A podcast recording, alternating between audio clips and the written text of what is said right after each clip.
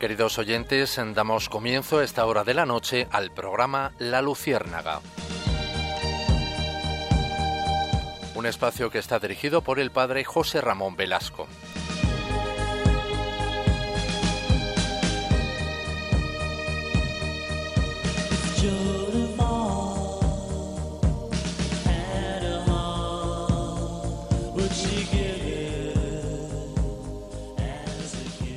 Corría el año de 1975 y fue encarcelado.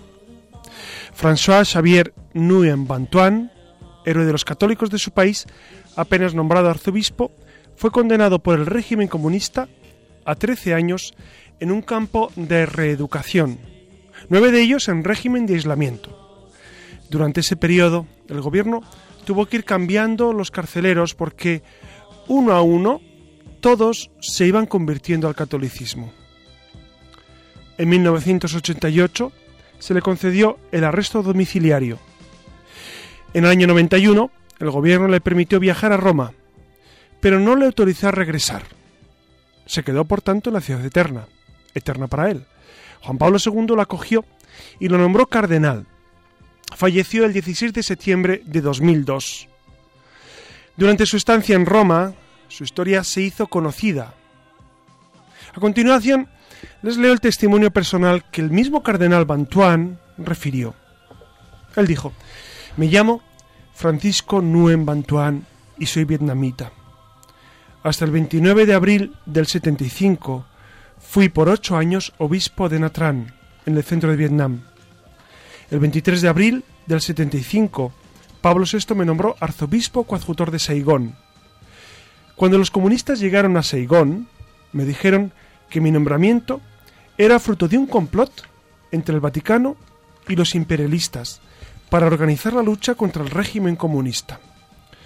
Tres meses después, fui llamado al Palacio Presidencial para ser arrestado. Era el día de la Asunción de la Virgen, 15 de agosto de 1975.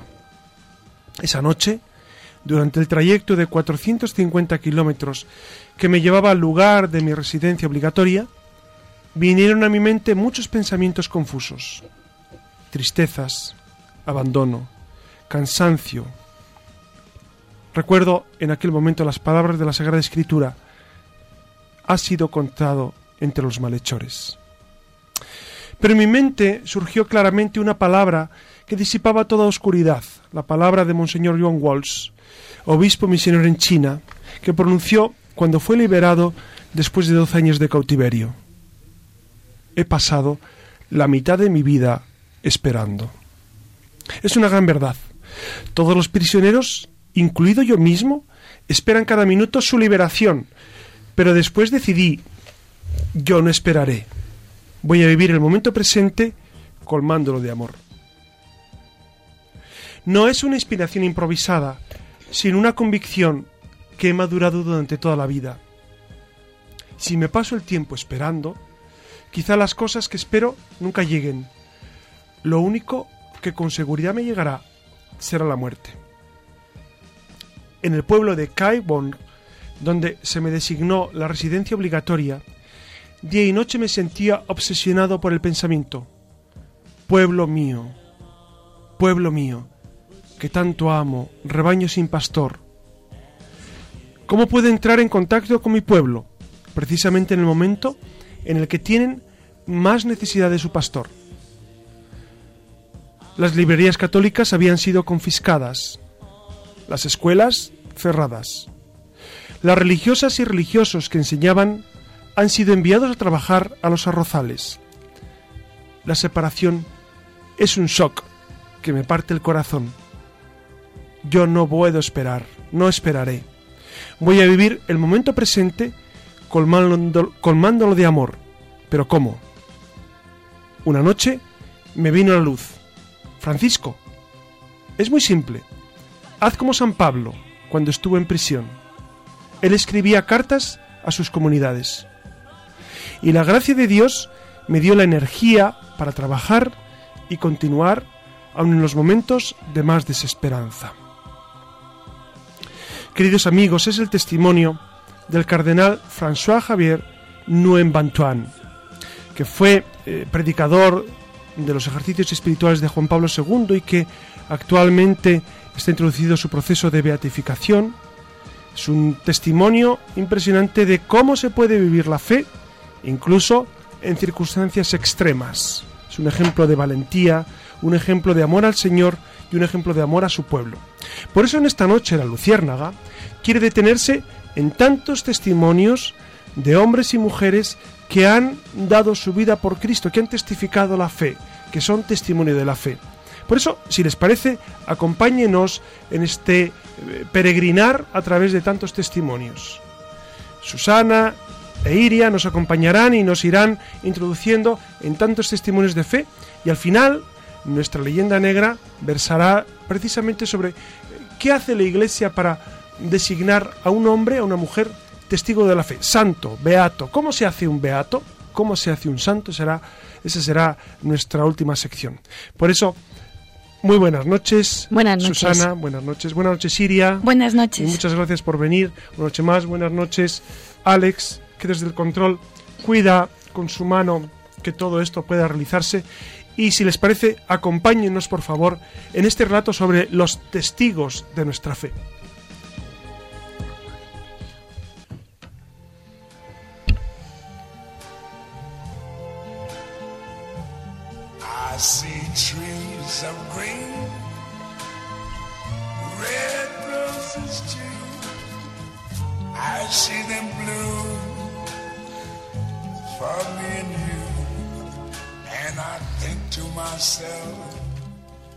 No sé si, nuestros oyentes recordarán el programa que tuvimos sobre la persecución de los cristianos. En él hablábamos de las dificultades que se encuentran nuestros hermanos por el hecho de creer en Jesucristo, y es que sus vidas son un auténtico testimonio de fe, un testimonio de valentía. Y de eso hablamos hoy en la Luciérnaga, de los testimonios de fe, pues el cristiano no es una profesión que se trabaje de 9 a 5, sino que cristianos somos en todo el momento de- del día, desde que nos levantamos hasta acostarnos.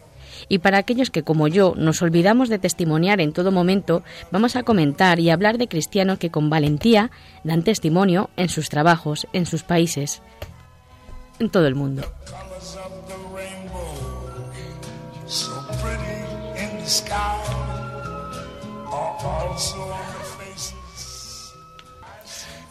Comenzamos entonces hablando, si les parece, con José Morales, provincial de los Padres Blancos, misioneros de África en España, que está en conexión. Don José Morales, Sí, buenas noches. buenas noches. ¿Cómo está usted, don José? Pues muy bien, gracias a Dios. Me alegro mucho Encantado de, que estar aquí con ustedes. Me alegro mucho de que esté con nosotros y le agradecemos muchísimo que en esta noche se encuentre con nosotros. Usted, don José, eh, cuéntenos, ¿en qué países ha estado trabajando como misionero? Yo he trabajado desde el año 1969 en República de Malí, Malí, En Malí. Ah, en la zona del, del arzobispado de Bamako, toda esa una región que es bastante grande. Allá he estado hasta 1900, a 2011, en que pues bueno, me trajeron para acá, para España, y ahora estoy en este cargo. Está, está en el cargo de provincial en España. ¿Y, Sí. y- y cuál era su misión allí? Eh, ¿A qué, a qué dedicaba su, su día a día en? Bueno, pues ha sido muy diverso. Al principio, la primera cosa, la primera cosa era pues encarnarse en la población, o sea, aprender la lengua. Eh, tuve la suerte de poder aprender la lengua bámbara, que es una de las lenguas que más se habla en Malí y en prácticamente en el África Occidental. Entonces, para hablar la lengua, para aprenderla, pues el contacto con la gente, un, un contacto gratuito antes de poder lanzarse más allá en un plan pastoral. Después, pues estuve siempre, al principio, hasta 1997, estuve en la zona rural. Estuve en zona rural. Eh, mi trabajo, pues, era las comunidades pequeñitas, porque no llegábamos a- al uno y medio por ciento los cristianos en una población muy animista. La zona en que yo estaba era muy animista al principio, luego más tarde fue musulmana, ¿eh? y los cristianos una, un, un grupito pequeñito, comunidades, pues un poco así como en, lo, en los hechos de los apóstoles que había que había que acompañar. Entonces, pues bueno, pues e- e- ese formar esas comunidades cristianas y hacerlas abrir, abrir para que no, no se sientan acomplejadas y para que se integren y puedan ser testigos de Jesús. Y, y, don José, eh, usted habla de animismo y de religión musulmana. ¿Y ustedes cómo dialogaban con ellos? ¿Cuál es su relación con, con esas dos religiones, el animismo, que es una religión natural, y la religión musulmana? ¿Cómo se relacionaban ustedes con ellos? Bueno, pues en primer lugar, eh, como digo, es el contacto. Teníamos, hoy tenemos, eh, hemos tenido en este día 14 unas lecturas muy, hermo- de, de San, de San Lucas, en la cual Jesús envía a sus discípulos y le dice que vayan por las casas, que van de dos en dos y que no lleven muchas cosas y que ante todo digan la paz esté con vosotros, el reino del cielo está cerca de vosotros.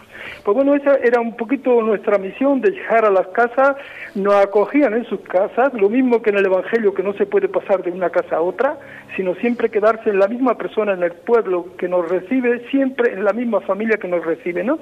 Entonces eran unos contactos muy naturales. A veces eran familias musulmanas que nos acogían y nos trataban con mucha, con mu- mucha, mucho cariño y con mucha hospitalidad, ¿no? Entonces han sido pues bueno, pues uno, unas relaciones muy buenas. El mundo animista, bueno, pues ante todo respetar. Lo primero es respetar y no decir, pues soy, uno- soy un no, no.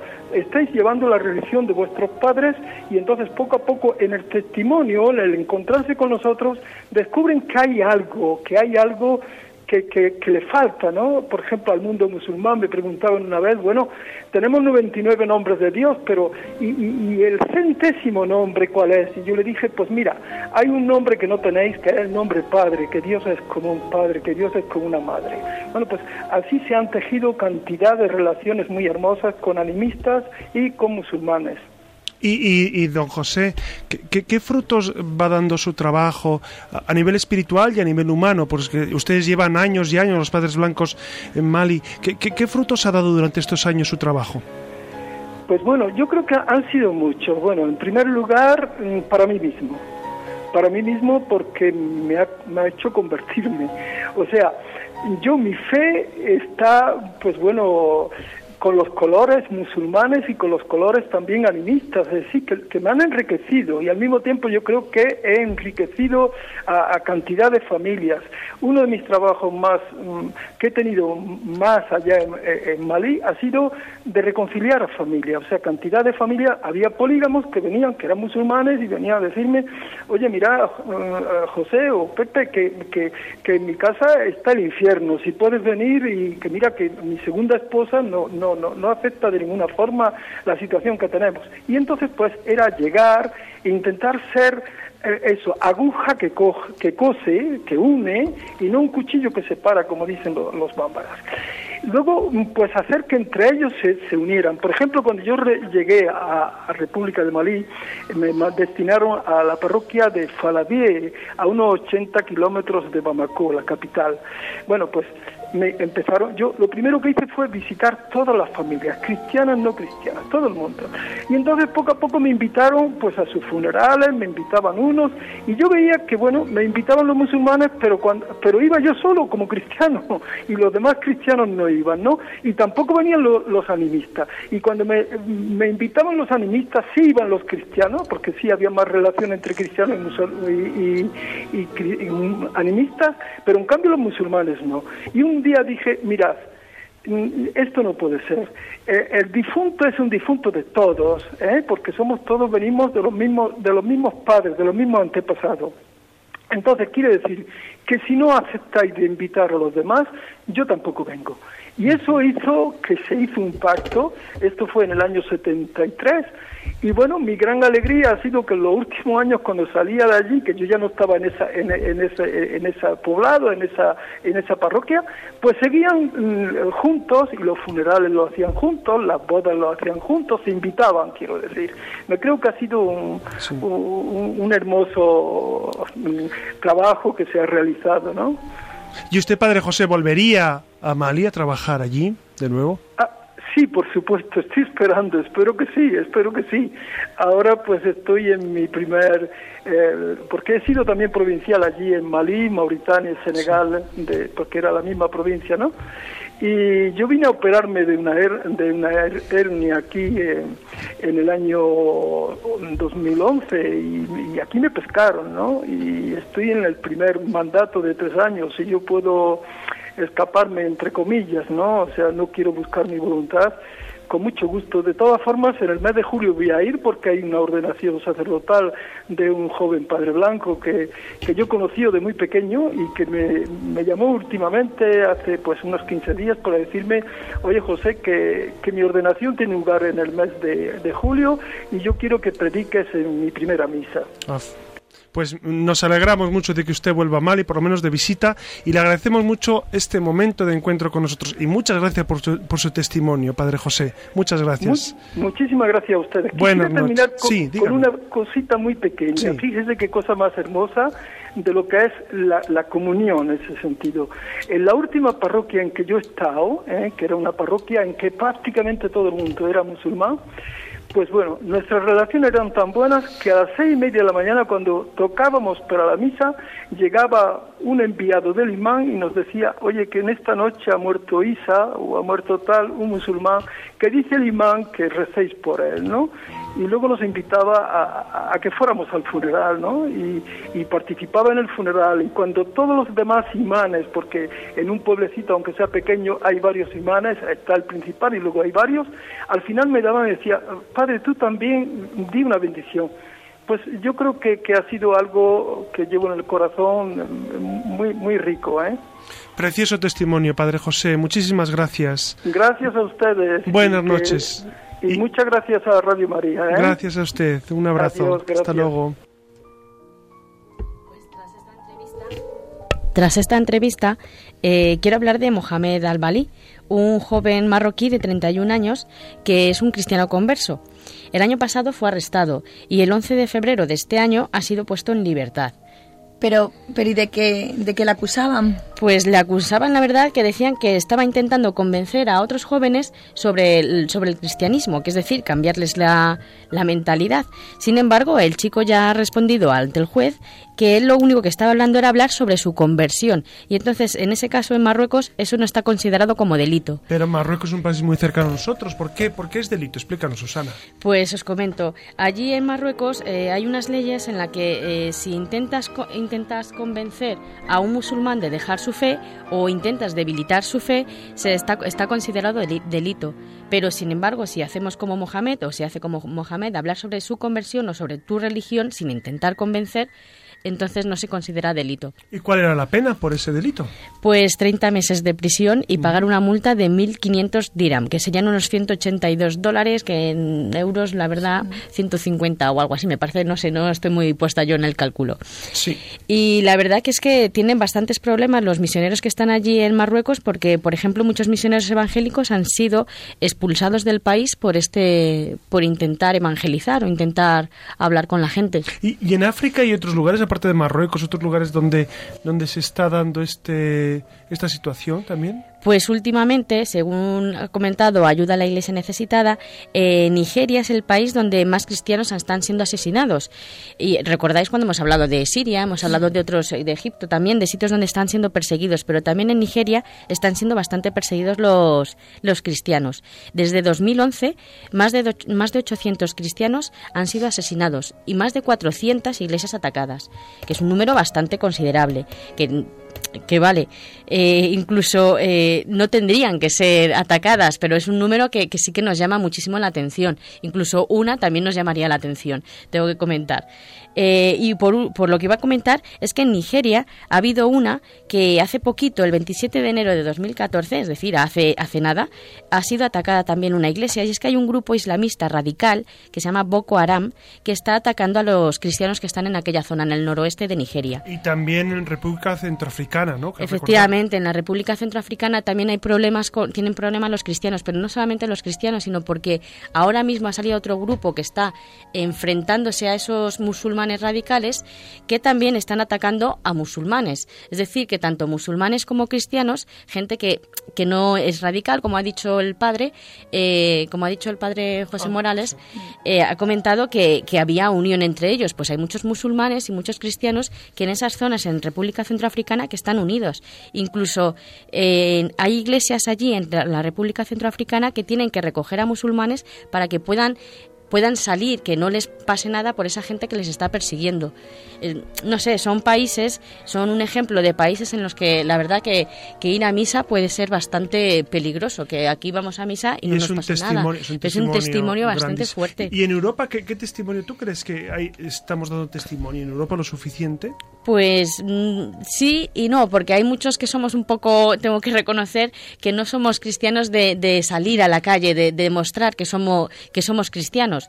Pero sí que hay mucha gente que sí, incluso en, en la moda, en el deporte, hay gente que es importante y que sí que, y que, sí que da testimonio. Pero perdona, Susana, que me he quedado ahí pensando en el, en el tema de la moda. En la moda, ¿de qué manera se puede dar testimonio? Pues mira, te comento. Hay un movimiento que es de italiano que se llama Turre Seburnia, que es, como sabéis, eh, es Torre de Marfil en español, que hace referencia a una de las letanías de, Mm, de la sí. Virgen eh, y que justamente Torre Marfil hace referencia a la pureza, a la fortaleza y es lo que quieren llevar esas jóvenes que son jóvenes modelos eh, transmitir a los a las a las chicas jóvenes que sobre todo son ellas las que van a, a ver los ¿Y desfiles qué hacen? ¿Qué hacen pues para- es gente que no se dedica eh, no se dedica exactamente a eso sino que son chicas estudiantes o jóvenes trabajadores que en su- eh, trabajadoras que en su tiempo libre se reúnen para hablar sobre temas como el verdadero amor que es en Cristo y también del matrimonio. Y hacen desfiles gratuitos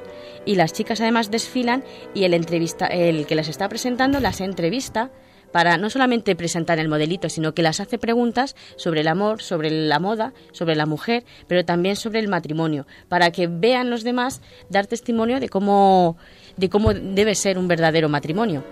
Pero hemos dicho que se llama Movimiento Turris Seburnea, ¿no? Pero ¿y dónde se encuentra? ¿De dónde, dónde ha surgido? Pues está en Italia, tiene el centro en Italia, está en Roma, en Génova y me parece que también en Turín. Ah, pero la verdad que no solamente hacen desfiles allí, sino que también en Europa y he visto que en otros sitios de, del mundo también hacen, hacen desfiles, pero sobre todo en la zona de, de Europa. Sí, bueno, ahora que lo pienso, ¿no? A colación que sale el tema de la moda, eh, es verdad que se oyó hablar hace tiempo del caso de una Miss Mundo que era pro vida, ¿verdad?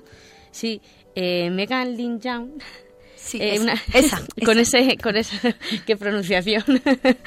Es una filipina estadounidense que ha sido la Miss Mundo de 2013, de hace, del año pasado, lógicamente, y declaró en un programa que ella era provida y señalaba también que no iba, que estaba a favor, que no estaba a favor, perdón, de las relaciones prematrimoniales. Os podéis imaginar la cara de de la presentadora cuando, cuando comentó esto, porque en una chica que además ha sido Miss Mundo es algo Sí, uno siempre espera que, que Sí. camine por otros derroteros. Efe- Es lo que te va a decir, que no están acostumbrados a que los cristianos nos hagamos ver o, Claro. o las ideas. No sé si será- exactamente si será cristiana la chica, pero las ideas que tiene. Sí, no el ir contracorriente. Mm. Efectivamente. Y no solamente la pasa a ella, sino que hay muchos jugadores norteamericanos del fútbol americano que también eh, son son que comentan que, que dicen que ellos a lo mejor no están a favor de las relaciones pre- prematrimo- prematrimoniales. Por ejemplo, hay un caso de un protestante, Tim Tebow, que también lo dijo y era un chaval que pues le pasaba lo mismo que a ella, un chaval joven, que era muy guapo y entonces también la gente le, le- se quedaba un poco eh, estupefacta, Sí, por sí, decirlo sí. así. Pero como como Tim Tebow, hay uno que es católico que se llama Philip Rivers, que está en el San Diego Chargers. No sé si mis si nuestros oyentes Sí. serán Están seguidores del fútbol americano. los. Pero bueno, este chico es católico, además está casado y tiene siete hijos. Y comenta que él siempre que, que puede, que cuando tiene, pues siempre que puede, no, siempre que va a una ciudad a jugar, acude primero a misa y después va, después va al partido a jugar. Y dice que le, le gusta el hecho de, de jugar en una ciudad, pero antes estar allí con ellos en, en la misa. Es una experiencia para él que, que le parece de compartir no solamente un partido, y sino seguro también que algo más. además. Efectivamente, es algo que le, que le mueve mucho la fe, que le ayuda en su familia y también en los partidos.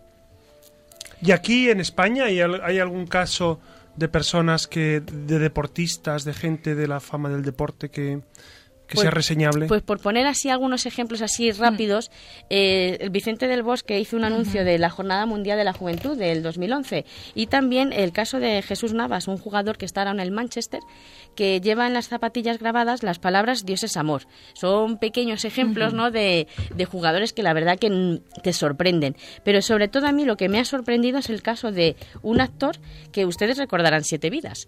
Siete Sí. Vidas salía eh, un frutero Sí. y el frutero es católico. El frutero que es el eh, Santi Rodríguez, humorista, es sí, humorista. que sí que sigue en activo, que de hecho Efectivamente, en sigue en activo. Sí, sí. Eh, pues eh, Santi Rodríguez eh, participó en, el- en un programa de Intereconomía que se llamaba No es bueno que Dios esté solo y declaró allí que era católico, habló pues de su experiencia. Pero Y tuvo lógicamente- consecuencias, Sí, tuvo consecuencias. lógicamente tuvo sus consecuencias, porque aquí somos un poco permisivos entre comillas, parece ser. Pues eh, en la cuenta que tenía de Twitter lo hablo en pasado porque fue en el 2012 Ujú. cuando le ocurrió, pero en su cuenta que tenía en Twitter empezaron a comenzar a llover Ujú. eh, toda clase de insultos, solamente porque había dicho que era Mm. que católico. era católico. Sí, Y, y tuvo que cerrarla. Claro, Vaya, vaya. la verdad. Bueno, y también hay, hay más casos, ¿no? No sé, el, el caso de Nena Daconte, que fue muy criticada por decir también que era provida, ¿no? Sí, sí, sí, la verdad que Elena Daconte eh, en algunos titulares de periódico, como por ejemplo en El Público, se la nombraba la musa de los antiabortistas. Mm. Y, y no sé, es un poco... Lo hacían un poco en plan irónico, lógicamente el- la tendencia del periódico no es a favor de... Ya, sí, sí. Sí, bueno, aprovechan cualquier oportunidad para... Sí. Y quería hablar de gente, de gente anónima, de gente anónima, no famosa, como Xavier Dor, un anciano que es provida, que en Francia le entregó unos zapatitos de bebé a una mujer con la intención de disuadirla a abortar. Y ahora este hombre, este anciano de 84 años, se tiene que enfrentar Sí. a pagar una multa de 10.000 euros o, si no, un mes en la cárcel. Y el último caso que ya pongo, que además me ha llamado mucho la atención y me parece muy reseñable, es de una niña de estadounidense, se llama Taylor Smith, que murió el pasado 5 de enero por complicaciones en una neumonía que no la diagnos- diagnosticaron bien. Esta niña escribió una carta para sí misma para cuando tuviera 22 años. Como en, la, en el sobre eh, tenía puesto que solamente lo podía abrir ella, a no ser que, que hubiera por alguna razón especial. Y lógicamente, como ha muerto, los padres ha- han abierto la carta y se han sorprendido mucho, porque en ella se hacía preguntas no solamente de su vida, de los logros que quería haber conseguido, sino que también se preguntaba por su relación con Dios. Además insistía que debía ir a misa, que tenía que orar a Dios, que tenía que, re- que se recordaba a sí misma que Jesús había muerto por ella, que había sufrido por ella, que no dejara de, de de hablar con Dios, de dejarle de lado. Y estos padres, aunque sufren esta pérdida, porque imagínense encontrarse una carta de cuando se te ha muerto una hija, encontrarse una carta que se escribió a sí misma y que en ella hable la chica de, de todo lo que confía en Dios, este, este ejemplo ha hecho que los padres vean la muerte de otra manera. Sí que lo sufren, lógicamente, pero están, confian- están confiando en Dios. Y incluso es tanto que quieren compartirlo con la gente. En- han puesto en el Facebook, han colgado las fotos de la carta y he podido y la verdad que es una carta que, que, que gusta leer porque la ves con tanta ternura de la niña de, de 12 años que se habla a sí misma. Y luego también es curioso porque también tenía un diario en el que tenía muchísimas anotaciones sobre la Biblia y sobre lo que eh, Cristo había hecho por nosotros. Si quieren verla, si quieren verla pueden eh, escribir en el correo de la Luciérnaga y yo les puedo mandar el Bueno, link. se llamaba la niña Taylor Smith. Taylor Smith. Tal como suena. Sí, Taylor. pero si quieren pueden mandarme Smith. en el correo y yo les mandaría un link para que vean la para que Muy bien. Sí, el- si tienen la oportunidad, yo también Sí. he consultado la, porque es una noticia que me llamó la atención Sí, sí. y he tenido la oportunidad de poder leer la carta y la verdad es que es, eh, es, un- es muy generosa y, adem- Sí, sí. y, y sobre Nuestro todo desde el cariño, porque como se plantea, ¿no? Eh, ella está Sí. escribiendo 10 años después, bueno, y acuérdate que tú ibas a misa y seguro que estás, que continúas yendo a misa porque tú eras feliz. Seguro que si ya no encuentras la felicidad tienes que regresar porque esa era tu vida. Y la verdad es que se te pone la piel de gallina, Sí. pero eh, desde la ternura, lo que Desde decía ternura, Susana, sí, sí. y, ¿Y nuestro correo cuál es? eh, la luciérnaga arroba radiomaria.es Sí. para que si quieren eh, les mandamos el link. Y para terminar, solamente ya comento, por, por último, eh, recuerdo las palabras del Papa Francisco que dijo el día 9 de febrero. Eh, todos los bautizados somos discípulos misioneros y estamos llamados a convertirnos en un evangelio vivo en el mundo. Y lo dejo ahí. Muy bien.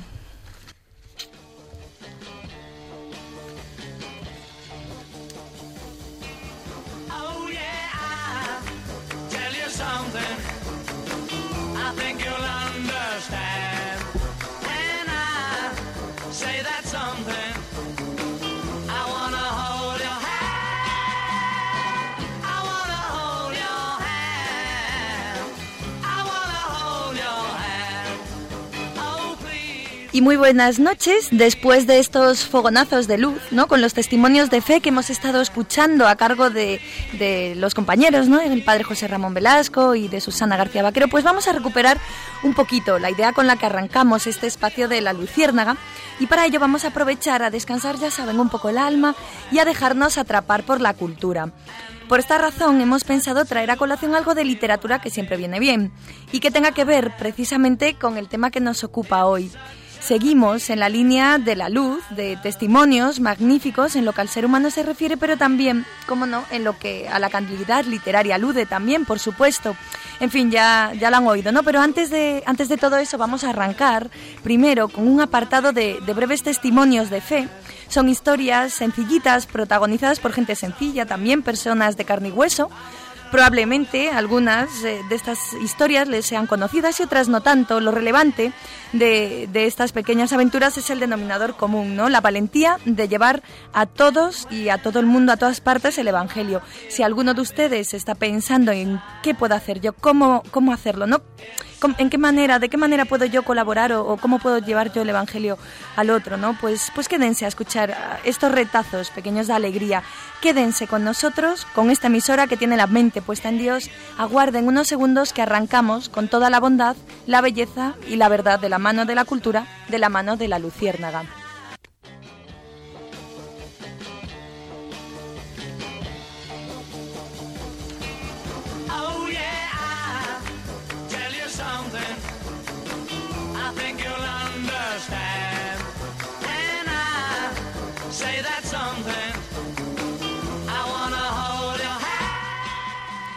Y, bueno, lo han oído, ¿no? Voy a dar paso a continuación unas breves iniciativas, pues lindas, ¿no? Y, también entrañables, que se están llevando a cabo en nuestro país. Así que eh, tienen que estar bien atentos y, abran bien los oídos. Comenzamos con lo que se conoce como la evangelización en la playa y en el chiringuito.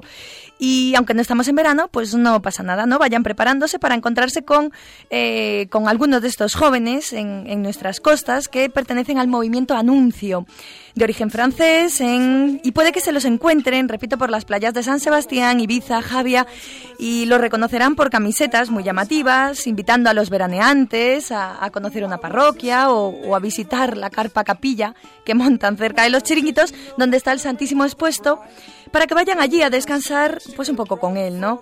Los componentes del movimiento Anuncio para ellos, la adoración eucarística es un componente, es un elemento importantísimo, ¿no? Ya, y además los van a identificar enseguida, pues con música, con actividades de voleibol, con fútbol en la playa.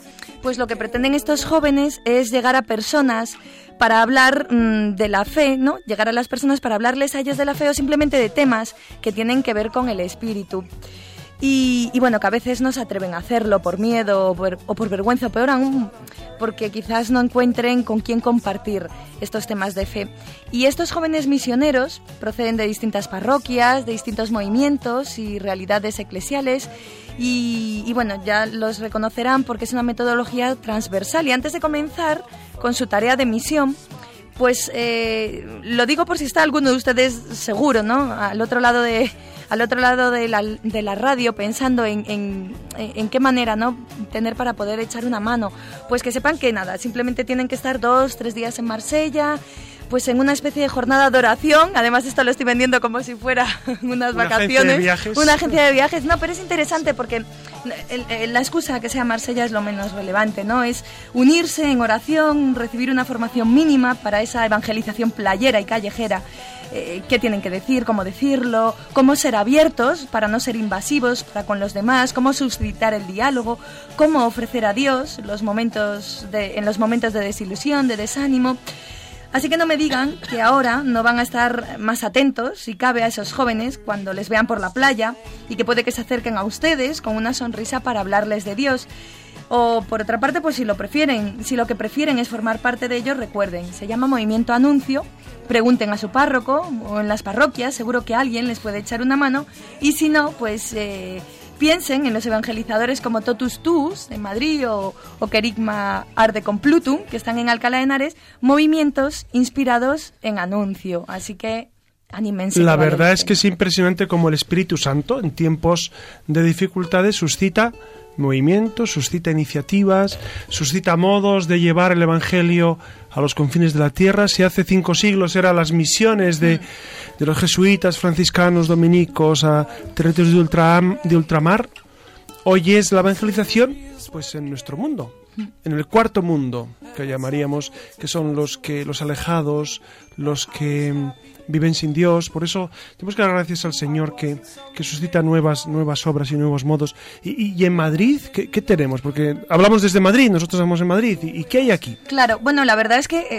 eh, resulta difícil, ¿no? Resulta complicado seleccionar, eh, hablar de uno, de dos movimientos, porque ciertamente desde la generosidad es que cada vez están proliferando más los movimientos, pero, pero sí, efectivamente, aquí en la Archidiócesis de Madrid, pues se ha asumido dentro de un proyecto de evangelización de Misión de Madrid, mensuales en la calle que, llevan celebrándose durante tres años en una de las zonas de más marcha, ¿no? De, de las más concurridas de la capital, que es por la zona de tribunal, sin ir más lejos, por, por si alguno de ustedes se quiere hacer los encontradizos. Y, y bueno, que sepan que si lo hacen, es posible que se encuentren a jóvenes, siempre de dos en dos, que, que se van acercando a la gente, les invitan a rezar en la cercana iglesia de San Ildefonso. Y, y bueno, si la gente es receptiva, les anuncian lo esencial del mensaje cristiano y les dan testimonio de cómo la fe es importante para ellos. Y, y es que así lleva ocurriendo, pues una vez al mes, desde hace tres años, repito, tres años, que, que lo que podría parecer como, como una locura, pues, pues al parecer eh, ya se está perpetuando, ¿no? Y les adelanto que son los nuevos son los nuevos centinelas de Verona, pero que han decidido llamarse una nueva luz en la noche, puesto que la línea evangelizadora es, es similar, ¿no? Ya saben, tendrán que trasladarse al centro, a las zonas más concurridas de Madrid para encontrarse con estos nuevos centinelas, con esta nueva luz en la noche.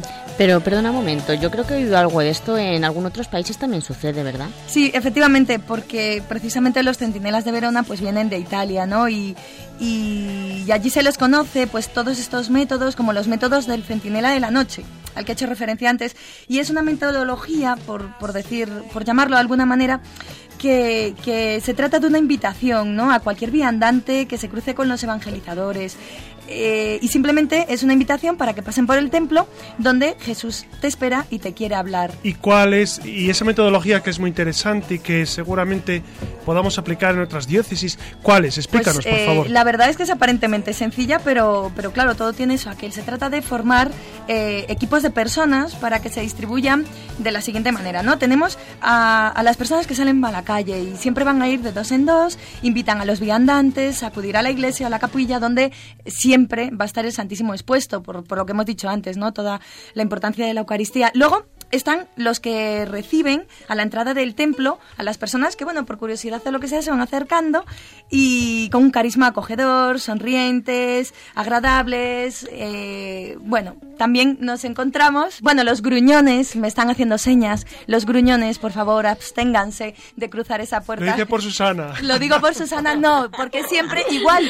No, ciertamente la verdad es que hay que corresponder, ¿no? Si, Me- me ves te gruñona. reciben- no, por supuesto que no, pero efectivamente si te reciben con una sonrisa, eh, pues bueno, vamos a, No, hombre, vamos a ir es muy aprendiendo. simpática Susana, muy simpática. No, pero, pero bueno, es verdad, desde la risa, pero igual que nos, eh, nos van a Sí. coger con una sonrisa, también seamos capaces de devolvérsela a nosotros, ¿no? Después están, a ver, los que salen a las calles, los que acogen con esa sonrisa y a los gruñones también, los que están dentro animando a la oración ante el Santísimo, con música, pues ambientación, predicaciones breves, eh, van a encontrarse también por si quieren sacerdotes para la confesión y por último, el último eh, equipillo, por llamarlo de alguna manera, son los que han intercedido o están intercediendo en la oración esa noche, ¿no? Entonces, estos callejeros, eh, estos evangelizadores callejeros, que, recuerden, puede ser cualquiera de ustedes, solo basta con desearlo, echarlo, echarle un poco de ganas, ciertamente, detienen a gente de su edad, a personas que no estén muy atareadas, personas que no estén solos y, y la verdad, pre- preferiblemente no abordar a grupos y bueno, les entregan una tarjeta, una octavilla, en la que, bueno, que se trata más bien de una excusa para romper el hielo, pero que no es irrelevante, ¿no? En la tarjeta, en ocasiones puede incluir una frase del tipo Dios te ama y te perdona, con una web y una dirección de contacto, con el horario del encuentro, pues bueno, ¿no? Pues para seguir manteniendo eh, la relación y acercarse a la Eucaristía que está de fondo. Seguro que se mueren de ganas de cruzarse con alguno de estos evangelizadores por la calle o quién sabe, a lo mejor lo que de verdad anhelan es ser ustedes uno de ellos.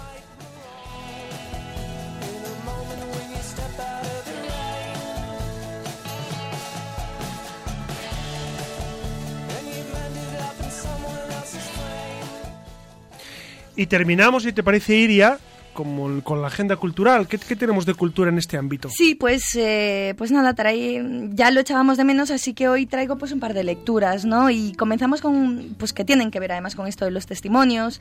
Y el primer ejemplar es Testimonios de Fe de los Santos de Valencia, una obra escrita por Jaime Sancho Andreu. Es presidente de la Comisión Diocesana de la Liturgia del Arzobispado y canónigo de la Catedral de Valencia. Y bueno, pues en esta obra el profesor Sancho nos presenta a los santos y beatos que nacieron en tierras valencianas o que llegaron a ellas para responder a su vocación, que es a la misión pastoral, o para verter su sangre como fecunda semilla de las nuevas generaciones de cristianos.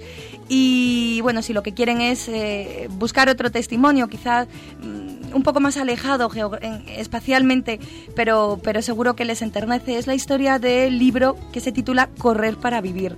Y, bueno, no se trata solo de una historia sobre África, ni siquiera es un relato sobre el atletismo o el entrenamiento o, o unas Olimpiadas. Es la biografía de un joven que aun teniéndolo todo en contra, pues es capaz de perseguir su sueño a todas luces inalcanzable. Y en este libro, el autor López Lomón nos cuenta cómo pasó él mismo de ser un pobre niño soldado de la guerra civil en Sudán para convertirse en un atleta olímpico norteamericano y de cómo sobrevivió sin familia al terrible campo de refugiados en Kakuma y de cómo logró salir de allí evitando un futuro pues abocado a la desesperanza. La vida de Lomon es una prueba de que en la mayor oscuridad Dios puede hacer brillar la luz y ofrecer esperanza a los que la han perdido. Un ejemplo de valor, de trabajo duro y tenacidad para alcanzar los propios ideales, ¿no? Que sepan que eh, es una vida interesantísima, llegó a ser atleta profesional, participó en las Olimpiadas, Lomón, en las Olimpiadas de Beijing en 2008 como abanderado y también en Londres 2012 y a día de hoy dirige una fundación para llevar esperanza a su tierra natal.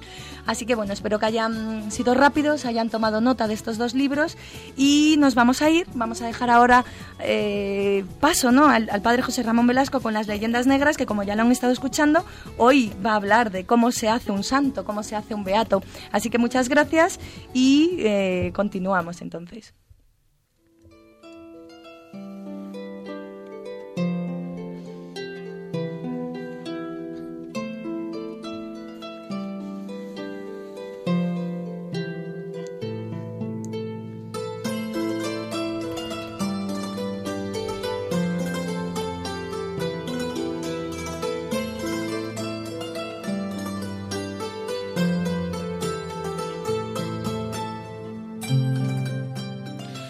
Efectivamente, vamos a, a ver una leyenda negra hoy. Porque algunos católicos y no católicos se plantean, bueno, ¿y para ser santo qué hay que hacer? ¿Tener mucho dinero para que la Congregación para la Doctrina de la Fe o la Causa de los Santos te concedan ese privilegio? ¿O tener mucha gente que te avala como santo? ¿O tener mucho influjo? ¿O realmente ser santo?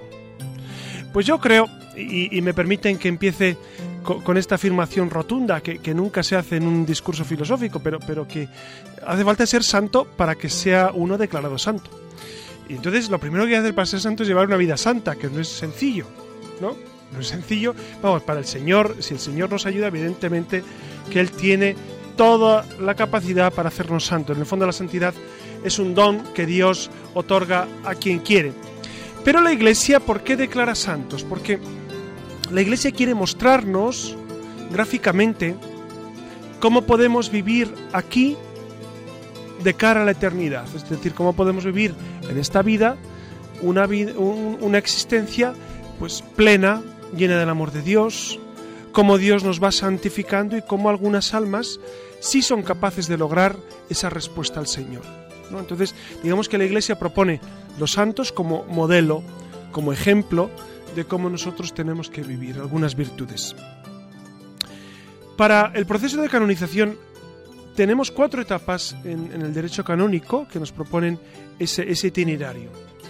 El primer paso. El primer paso es declarar a una persona siervo de Dios.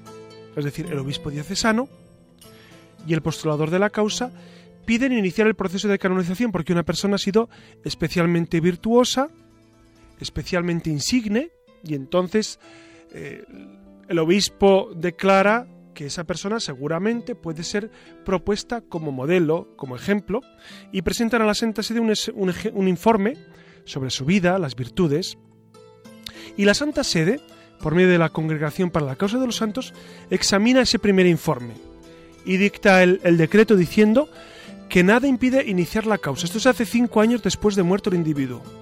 Entonces la Santa Sede dice, no hay problema en que sea iniciada la causa, nihil obstat, se dice en latín. ¿no? Y entonces se comienza ese proceso que llevará un tiempo eh, y- al que ahora llamamos siervo de Dios.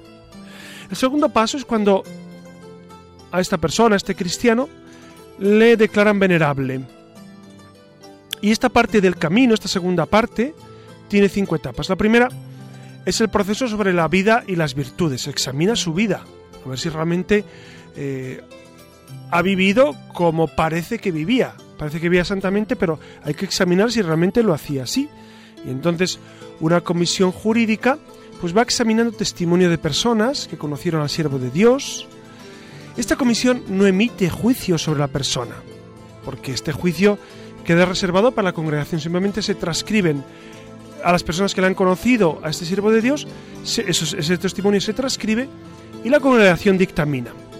En una segunda etapa se examinan también los escritos. Es decir, muchos de ellos pues han escrito libros o cartas o, o otro tipo de documentos. Entonces, una comisión de censores teólogos, señalados por el obispo, analiza la ortodoxia de los escritos del, del siervo de Dios. Una tercera etapa se inicia cuando, terminados estos dos procesos anteriores, el relator de la causa, nombrado por, el- por la Congregación para la Doctrina de los la Causa de los Santos, elabora el documento denominado Positio. En este documento se incluyen, además de los testimonios de los testigos, los principales aspectos de la vida, virtudes y escritos del siervo de Dios. Esa positio es ya un documento oficial de la Santa Sede. La cuarta etapa sería discutir ese documento, esa positio. Este documento se discute por teólogos consultores y se ve realmente la pertinencia de continuar con el proceso o no. Los teólogos tienen que decir si la vida realmente es virtuosa y si los escritos son virtuosos como parecen que son. Y la quinta etapa de este proceso sería un decreto del Santo Padre en el que, una vez aprobado esa positio, ese documento integral sobre la vida y los escritos de esa persona, entonces el Santo Padre dice, pues es verdad que puede ser considerado venerable. Y hasta ahí, eh, digamos que es un proceso eh, bastante sencillo porque se han examinado las obras que hizo en, en su vida y los escritos. Hay un tercer paso que es ser declarado beato. Y aquí entramos en un proceso un poco más complejo. Porque para ser declarado beato, primero por supuesto, tiene que ser eh, un, siervo de Dios, un venerable, que la Iglesia considera que puede ser beato en latín significa feliz, bienaventurado, el que está con Dios. Entonces, el postulador debe probar varias cosas. Primero, que el venerable tenía fama de santidad. Es decir, no solamente era, santo para sus más cercanos colaboradores, sino era, era, tenía fama de santo en, en un amplio espectro de gente. ¿no? Y elabora una lista de las gracias y favores pedidos a Dios por los fieles al beato. Es decir, hay una serie de fieles decenas, centenares, miles de fieles que han pedido gracias a Dios a través de este, de este venerable. Segundo, la relación de un milagro. Tiene que realizar un milagro. Para ser declarado beato, tiene que haber un milagro. ¿Cómo se examina este milagro? Pues es un proceso arduo, porque no basta cualquier curación que uno pretenda pensar que ha sido obrada por él, sino que necesita ser eh, examinado con delicadísimo cuidado. ¿no? Entonces, tienen que ser científicos, médicos, los que deben atestiguar como un hecho que va más allá de la ciencia. Cuando es curación, tiene que ser una curación duradera, inexplicable, y también se tienen que enseñar testigos del caso, testigos que atestiguen que realmente esa persona pidió al santo ser curado y o al beato eh, o al venerable en este caso que todavía no, es beato y que efectivamente fue obrado por él. La Congregación Doctrina de la Fe, después de, que, de recibir el, el, texto de los médicos, el veredicto de los médicos, pues dictamina eh, sobre ese milagro presentado. Si su parecer es, eh, es, es- concorde con cinco méritos médicos peritos, entonces se da, se da paso a promulgar que, eh, que ese individuo, ese venerable, esa persona, es beata. ¿no? Hay un cardenal ponente que presenta a la Sagrada Congregación para la, para la causa de los santos, pues este proceso. Y entonces, por fin, si existe una veracidad sobre la beatitud de esa persona, entonces se presenta al Papa. El Papa es quien aprueba que ese venerable es beato. El Papa determina la fecha de la ceremonia litúrgica en la cual va a ser declarado beato y eh, el beato recibe culto, recibe veneración, perdón, en su diócesis, en la diócesis en la que él vivió, en la que él murió, etcétera, ¿no? Si es mártir, no necesita el milagro. Para que un mártir sea declarado beato, no necesita que haga ningún milagro, porque el martirio se supone, la Iglesia supone ya como eh, como lo suficientemente agraciado de Dios, por lo tanto beato. Y la última etapa sería ser declarado santo. La Iglesia de nuevo hace un cuidadoso examen y exige un segundo milagro. Un segundo milagro. Durante la segunda etapa, la Congregación para la Causa de los Santos examina este segundo milagro. Se requiere que este segundo hecho milagroso haya sucedido en una fecha posterior a la beatificación. Una vez beatificado, tiene que realizar un segundo milagro desde el cielo. Para examinarlo, la congregación sigue los mismos pasos que para el primer milagro. En la tercera etapa, el Santo Padre, con, los antecedentes anteriores, aprueba el decreto de canonización. Y en un cons- consistorio, que es una reunión de cardenales, convocado por el Santo Padre, entonces se promulga eh, pues la santidad de esta persona y por fin se celebra la ceremonia de canonización. Y el, santo recibe culto público en toda la iglesia. Dentro de pocos días será canonizado Juan Pablo II y Juan XXIII, los beatos. Juan Pablo II y Juan XXIII. Este es el proceso, como ven queridos amigos, es un proceso cuidadoso, largo, meticuloso, que exige de la Iglesia pues una eh, especial delicadeza para que un miembro de los bautizados sea declarado siervo de Dios primero, venerable después, beato y santo. Es un proceso que la Iglesia guarda con especial delicadeza porque eh, son personas que van a ser designadas y, y- propuestas como ejemplo de virtudes.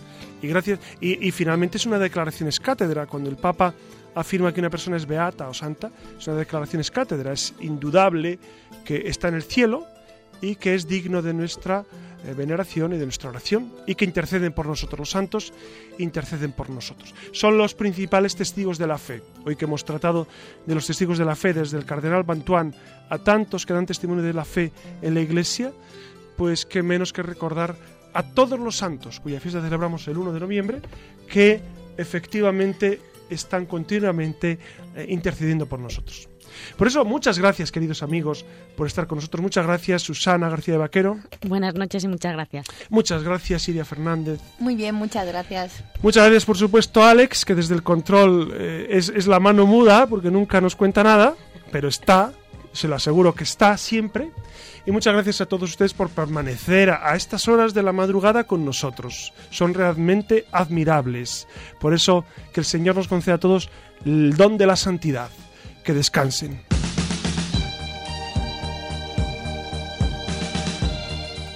Hasta aquí, queridos oyentes, el programa La Luciérnaga. Un espacio dirigido por el padre José Ramón Velasco.